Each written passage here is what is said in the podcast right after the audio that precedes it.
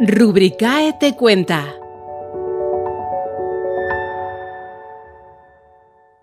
Firma avanzada y firma cualificada. Vamos a conocer casos de uso para cada alcance.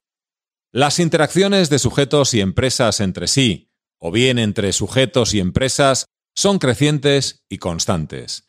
Algunas de ellas son informativas o asistenciales, pero en otras manifestamos consentimiento o aceptación de algo y plasmamos esa voluntad a través de la firma. Primero manuscrita, pero ahora evolucionada gracias a la tecnología hacia fórmulas con las mayores prestaciones de la firma electrónica. En cualquier situación en que los sujetos y las empresas perciban cualquier tipo de riesgo jurídico, es aconsejable una gestión de firma electrónica que proporcione seguridad jurídica.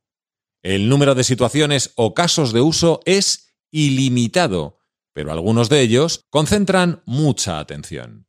En este podcast nos centraremos en los más relevantes, pero también trataremos de mostrar el potencial ilimitado de uso que hay en todo tipo de documento, contrato, factura, albarán, recibo, reclamación y en todo tipo de procesos, contrataciones, reclamación, alta y baja de servicio, una notificación de incidencia y, por cierto, en todos los sectores, seguros, sanidad, banca, servicios o cualquier otro. Hola, soy Chema Visconti, director de marketing en Rubricae Business Solutions. Chema, ¿cuándo usar la firma avanzada o cuándo usar la firma cualificada? Son dos mecanismos de protección de situaciones jurídicas en las cuales el, acto es importante. La principal diferencia es que en la cualificada necesitamos identificar a las partes a través de un certificado digital. No obstante, en la firma avanzada también podemos identificar a las partes, lo que pasa es que lo hacemos con otros mecanismos, como puede ser el OTP, una firma biométrica o algún mecanismo alternativo que no es exactamente el certificado digital. Hola, soy Francisco Sánchez, director comercial de Rubricae Business Solution. Fran, ¿cuáles son, vamos a decirlo así, los típicos casos de uso de la firma avanzada que tú recuerdas o que primero se te vienen a la cabeza cuando tienes que hablar de esto con un cliente, por ejemplo?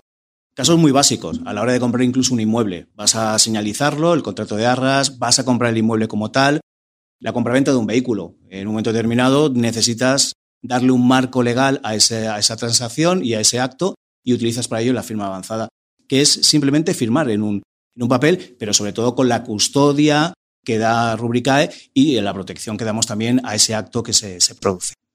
Ahora vamos a avanzar un poquito, si te parece, Chema. ¿Cuáles serían, desde tu punto de vista, pregunta parecida a la de Fran, casos típicos en los que a ti se te viene a la cabeza que se requiere o se recomienda la firma cualificada?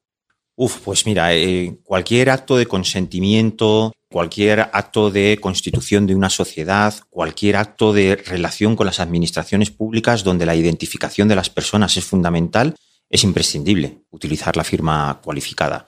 Y por tanto, ahí estaríamos en el ámbito donde se aplicaría y conseguiríamos una seguridad jurídica plena. En este podcast divulgativo de Rubricae y de esas actividades, la pregunta que viene ahora, Frank, casi estoy por hacértela en negativo, ¿no? ¿Qué sectores no? Pero bueno, te la voy a hacer en positivo. ¿Qué sectores demandan la firma digital? Pues bien, un sector, por ejemplo, el sector de las telecomunicaciones. Cuando recibimos un modelo en casa, firmamos una instalación y firmamos la recepción del, del, aparato como tal. Para la parte de transporte y logística, igual cuando recibimos el típico paquete de Amazon, estamos firmando directamente. Sector sanitario, consentimientos médicos, me voy a someter a una operación y con una firma, pues puedo en este caso dar eh, mi autorización para ese tipo de intervención. Como tú dices, yo creo que cualquier sector tiene esa necesidad de firmar contratos, bien sean con particulares, con empresas, con proveedores, cual, cualquier tipo de, institución, y para ello la firma avanzada pues es una solución muy interesante para ellos. Ya conocemos los sectores, ahora vamos a entrar en los departamentos. Chema, cuando llegáis a cualquier empresa con el portfolio de actividades de Rubricae, ¿qué departamentos son los que tú ves que en cuanto os oyen empiezan a hacerles chiribitas los ojos? Es decir, ¿qué departamentos son los que más necesitan los servicios de Rubricae? Yo diría que hay departamentos que están estimulados por requerimientos legales o por cumplimiento de estándares de calidad. Y, por ejemplo, hablo del departamento de compras en las relaciones con los proveedores, ya sean contractuales, repaso de las condiciones, etcétera. Dentro de la logística, por ejemplo, el departamento de recepciones, cuando tiene que tramitar los albaranes, o por ejemplo, en la trazabilidad completa de los pedidos y los envíos, el departamento de Customer Service, cuando está atendiendo los pedidos de los clientes.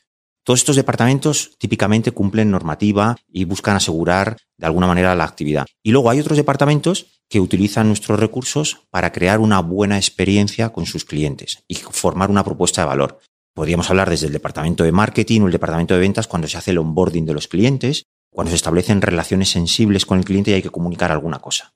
Y por supuesto estaría el, departamento de recursos humanos en la relación con los empleados. Por tanto, imagínate la cantidad de casos de uso que hay de altas, bajas, notificaciones de incidencia, etcétera.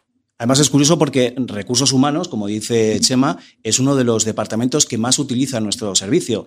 Yo creo que el 70% de los clientes, en este caso como un departamento, recursos humanos, utiliza para la firma de nóminas, para la firma de vacaciones, para la firma de bajas y es uno de los usuarios que más utiliza la firma con, con Rubricae. Yo como particular, si trabajara en un departamento que tuviera los servicios de Rubricae, esta parte de la firma de mis vacaciones me habría encantado, pero vamos un poco más allá. Fran, ¿cómo los particulares pueden beneficiarse del uso de la firma digital?